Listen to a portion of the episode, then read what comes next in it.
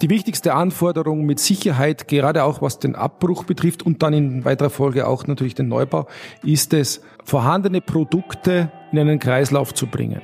So oft als möglich weiter zu bearbeiten oder verarbeiten oder aufzuarbeiten, zu recyceln, um dann eben aus einem ursprünglichen Abfallprodukt einen Baustoff zu machen. Das ist das Credo der Zukunft. Das Baugespräch der Podcast von Zeppelin Rental. Europa will bis 2050 klimaneutral werden. Ein Ziel, was auch wir von Zeppelin Rental bis 2030 erreichen wollen. Damit steht der Baubranche eine grundsätzliche Neuorientierung vor. Geht es nach dem sogenannten Green Deal der EU-Kommission, ist eine Gebäudebewertung künftig über den gesamten Lebenszyklus notwendig. Und zu diesem Zyklus gehört halt auch der Abbruch eines Gebäudes und natürlich die anschließende Wiederverwertung der Rohstoffe. Welche Vorzeigeprojekte es bereits heute gibt und welche Grenzen das Recycling noch hat, das bespreche ich heute mit gleich zwei Gästen, die für die Karl-Gruppe tätig sind. Auf der einen Seite Johannes Anderlan, er ist Diplomingenieur und Leiter des Baubereichs bei der Karl-Gruppe und Christina Beham, die als technische Assistenz in der Bauleitung tätig ist. Hallo. Hallo. Hallo. 517 ähm, Millionen Tonnen mineralische Rohstoffe. So viel werden ja in Deutschland pro Jahr verbaut. Damit ist der Bausektor an der Spitze. Herr Anderlan, warum ist Recycling wichtiger als je zuvor? Recycling ist insofern ein wichtiger Part äh, geworden, da durch die Rohstoffknappheit verbunden mit den enormen Preissteigerungen, die wir ja alle zurzeit erleben, ähm, die Wiederverwertung von, Bau, von Baustoffen, von das Recycling, um eben die Naturbaustoffe abzulösen, immer ein größerer Part zu werden scheint.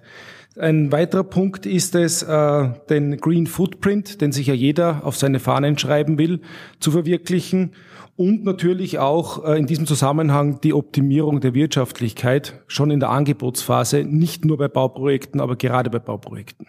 Super spannend, was Sie gerade gesagt haben, weil Ressourcengewinnung heißt ja auch gleich CO2-Ausstoß. Ich habe da ganz spannende Zahlen gefunden, zum Beispiel, dass der Bausektor weltweit für rund 40 Prozent des CO2-Ausstoßes verantwortlich ist. Also vor allem da die Zementindustrie. In Deutschland sind es, glaube ich, ungefähr zwei Prozent. Ja.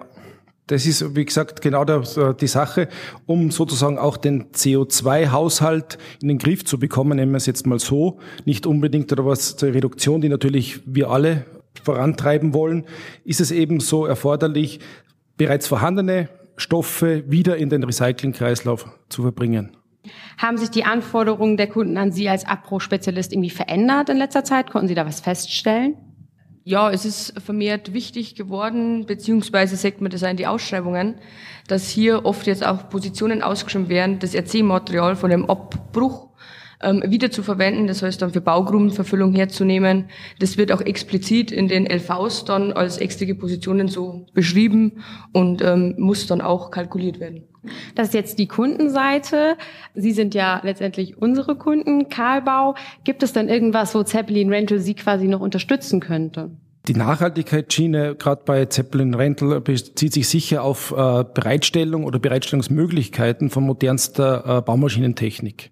Denn wie wir alle wissen, äh, ist es ja besonders wichtig, äh, mit, wie wir auch alle äh, moderne Autos fahren, die sozusagen wenige Schadstoffemissionen verursachen, so das auch am Bausektor zu betreiben. Und der Preistreiber Nummer eins im Abbruch ist eben neben der Entsorgungsschiene der Dieselpreis. Und somit auch wiederum dahingehend die Möglichkeit, hier CO2-Ausstoß zu vermeiden. Aber gibt es auch spezielle Recyclingquoten, also dass zum Beispiel in einem Projekt steht, ähm, da muss zum Beispiel 80 Prozent wiederverwertet werden? Es gibt viele Ausschreibungen, die sich diese Quoten auf die Fahnen schreiben wollen mhm. und die sozusagen auch versucht werden zu realisieren. Äh, es ist aber nicht sicher, ob das immer so funktioniert. Meistens ist es so, alles, was möglich ist an RC-Baustoffen, Recycling-Baustoffen wieder zu verbauen, das soll auch gemacht werden. Österreich macht ja zum Beispiel ab 2026 äh, Nägel mit Köpfen und führt ein Deponieverbot für einen Großteil der mineralischen Rohstoffe ein. Frau Beham, da frage ich mich direkt, welche Baustoffe können denn überhaupt recycelt werden? Welche nicht? Worauf muss man achten? Mm, es liegt hier natürlich auch ähm, an der zuvor aufgebauten Materialsubstanz, also mit welchen Materialien die Gebäude aufgebaut wurden, ob hier natürlich eine Belastung vorliegt oder nicht. Liegt keine Belastung vor, kann das Material ohne Probleme wiederverwendet werden.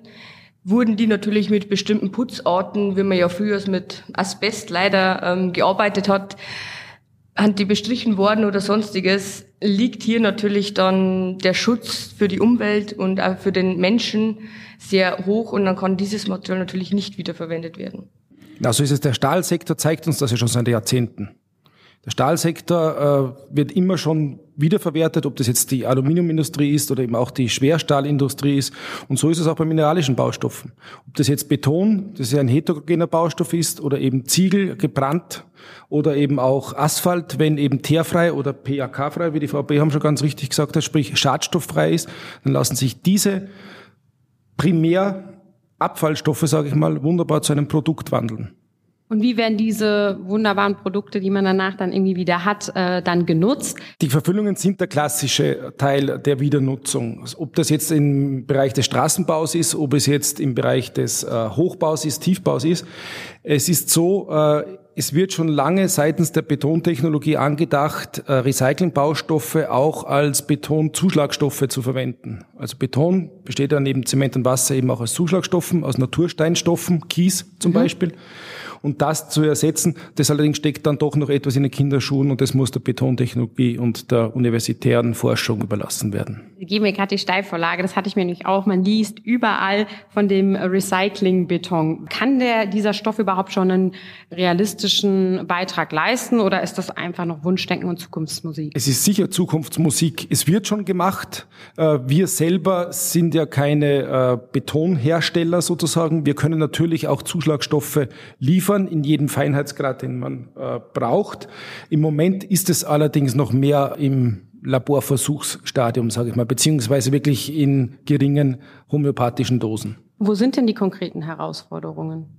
In der Betontechnologie, in der Verträglichkeit äh, von einem Naturstoff Stoff oder von einem Naturstein oder einem Baustein kann man äh, die Morphologie relativ einfach feststellen. Von einem RC-Baustoff, das ist ein Recycling-Baustoff, ist es ja oft ein Gemenge von verschiedenen Baustoffen.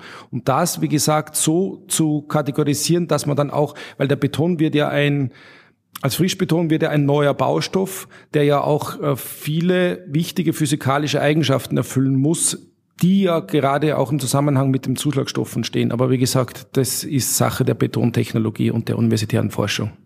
Inwiefern spiegelt sich das Prinzip der Kreislaufwirtschaft denn schon in der Planung wieder? Bei der Planung wird mit der Wiederverwendung des Materials gerechnet. Also wenn jetzt Ausschreibung oder je nachdem die Bauvorhaben, die wir kalkulieren, ähm, reinkommt ins Haus, dann wird sofort geschaut, ja, was passiert mit dem RC-Material? Kann das vor Ort wiederverwendet werden? Weil wir hier natürlich auch nach dem RC-Leitfaden das äh, Material wieder einbauen können, dürfen. Und ist das nicht der Fall, dann wird natürlich auch mit dem Material, das dann vor Ort liegt, auf andere Baustellen bei uns kalkuliert. Also seien es jetzt eigene Baustellen oder dann wieder externe Baustellen. Aber bei uns spielt die Planung zur Wiederverwertung in jedem Fall eine große Rolle und wird auch immer gelebt. Wie sieht denn so ein typischer Planungsablauf aus?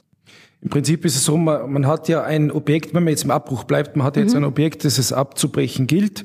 Äh, dieses äh, Objekt besteht eben aus mineralischen Baustoffen. Äh, da hat man gewisse Kubaturen und da hat man Erfahrungswerte und daraus kann man dann ableiten, was an RC-Baustoff bleiben wird beziehungsweise zur Verfügung stehen wird, wenn es denn davor, wie die Frau Beham vorher schon richtig sagte, eine äh, Schadstoffuntersuchung gab, dass man von vornherein kategorisieren kann, ja, das wird ein Baustoff oder nein, das bleibt Abfall. Mhm. Mit diesen Mengen kann man dann eben auf der Baustelle, wo der Abbruch gerade stattfindet, kalkulieren oder dieses Material weiterverwenden oder eben auch verbringen auf andere Baustellen, um dort sozusagen den Naturstein durch Recyclingmaterial abzulösen. Inwieweit kann denn durch Recycling der Bedarf an Rohstoffen wie Sand, Kies und Naturstein überhaupt reduziert werden? Was sind da Ihre Erfahrungswerte?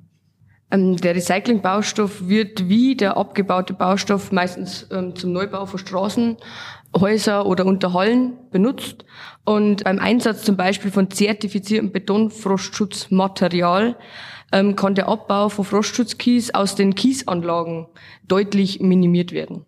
Dann würde ich jetzt auch noch direkt auf ein konkretes Projekt eingehen, was ich auch auf Ihrer ähm, Homepage quasi als Paradebeispiel aufgeführt wurde, nämlich das Projekt Heidepark.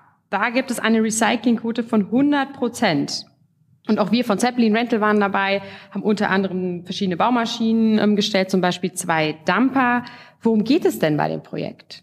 Heidepark ist eine Riesenanlage gewesen, die es galt abzubrechen. Es begann mit Entrümpelungs- und Entkernungsarbeiten, äh, später dann auch mit den weiterführenden Schadstoffsanierungen, wie wir eben vorher schon gesagt haben, die Trennung von zum Beispiel Asbest oder künstlicher Mineralfaser von der mineralischen Bausubstanz und schließlich dann dem maschinellen Gebäudeabbruch dieses Komplexes. Insgesamt waren es acht Gebäude mit circa 430.000 Kubikmeter umbautem Raum das ist aufgeteilt in Bürogebäude, in Industriehallen und in Nebengebäude. Und wir konnten durch den Einsatz von moderner Baumaschinentechnik und von Großgeräten, das muss man jetzt auch mal sagen, hier diese Recyclingquote von 100 Prozent äh, erreichen, da wir auch das Material gar nicht anders handeln konnten oder mhm. hätten können. Mhm. War das auch die Herausforderung, ja. diese Masse ja. an Material? Ja, absolut. Absolut. Die Masse, die schiere Masse. Genau so ist es. Gut, aber spezielle Asbestverseuchung oder ähnliches gab es vor Ort nicht, was noch berücksichtigt werden musste. Doch, Schadstoffsanierung fand statt. Mhm. Hier ist eben explizit darauf geachtet worden, dass man die Schadstoffe sauber von den äh, mineralischen Materialien trennt. Der Hallenboden musste gefräst werden, so viel mir noch in Erinnerung ist. Genau, weil ja der Boden zum ähm, Zeitpunkt mit Asbest das verseucht war? Genau, da sieht man schon mal, dass man auch innerhalb der man, äh, mineralischen Bausubstanz dann äh, zu unterscheiden hat.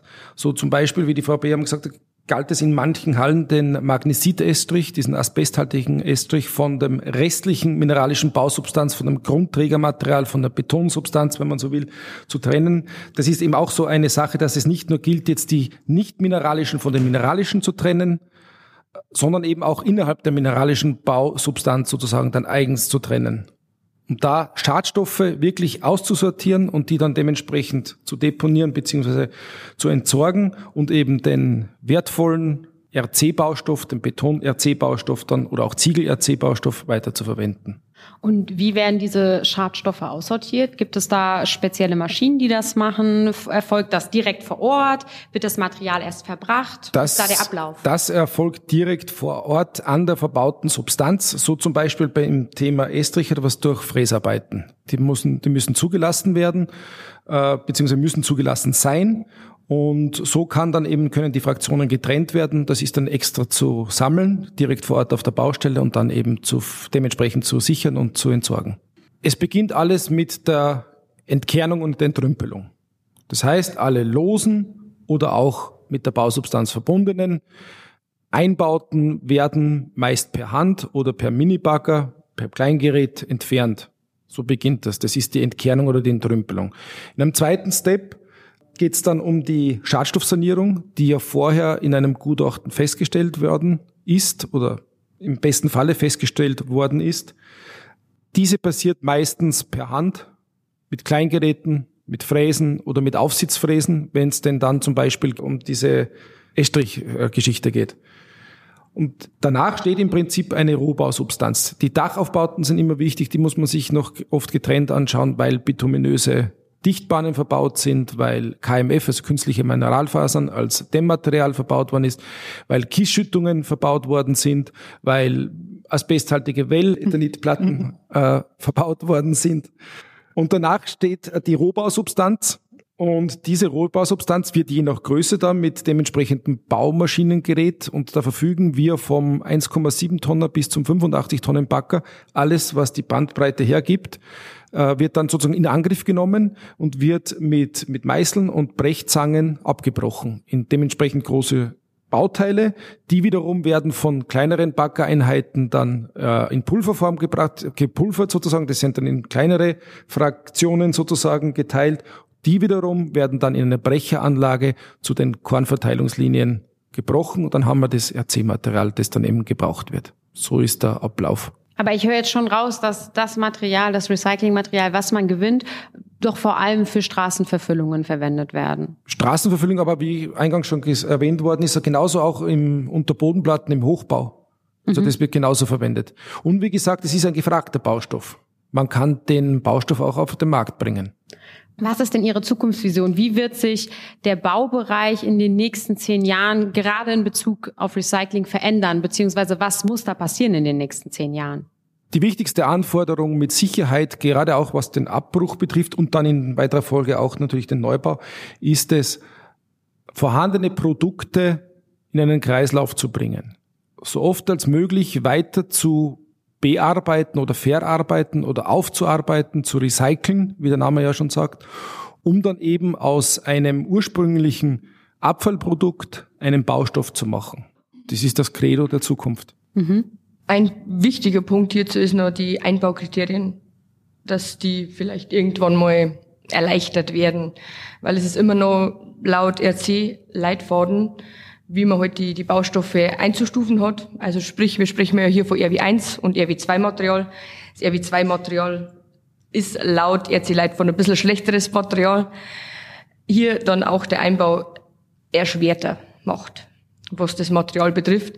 Also eine Erleichterung für den Einbau des Materials in verschiedene Projekte wäre wichtig, um den RC-Baustoff dann wirklich ohne Probleme wieder zu verwenden.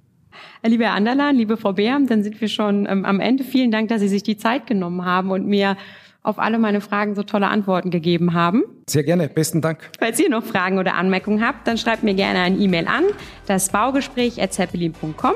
Weitere Infos findet ihr auch unter zeppelin-rental.de slash podcast. Wenn euch die Folge gefallen hat, dann abonniert uns gerne über iTunes, Spotify und Co. und lasst auch gerne eine Bewertung da. Ich freue mich. Bis zum nächsten Mal. Ciao. Tschüss. Das Baugespräch von Zeppelin Rental.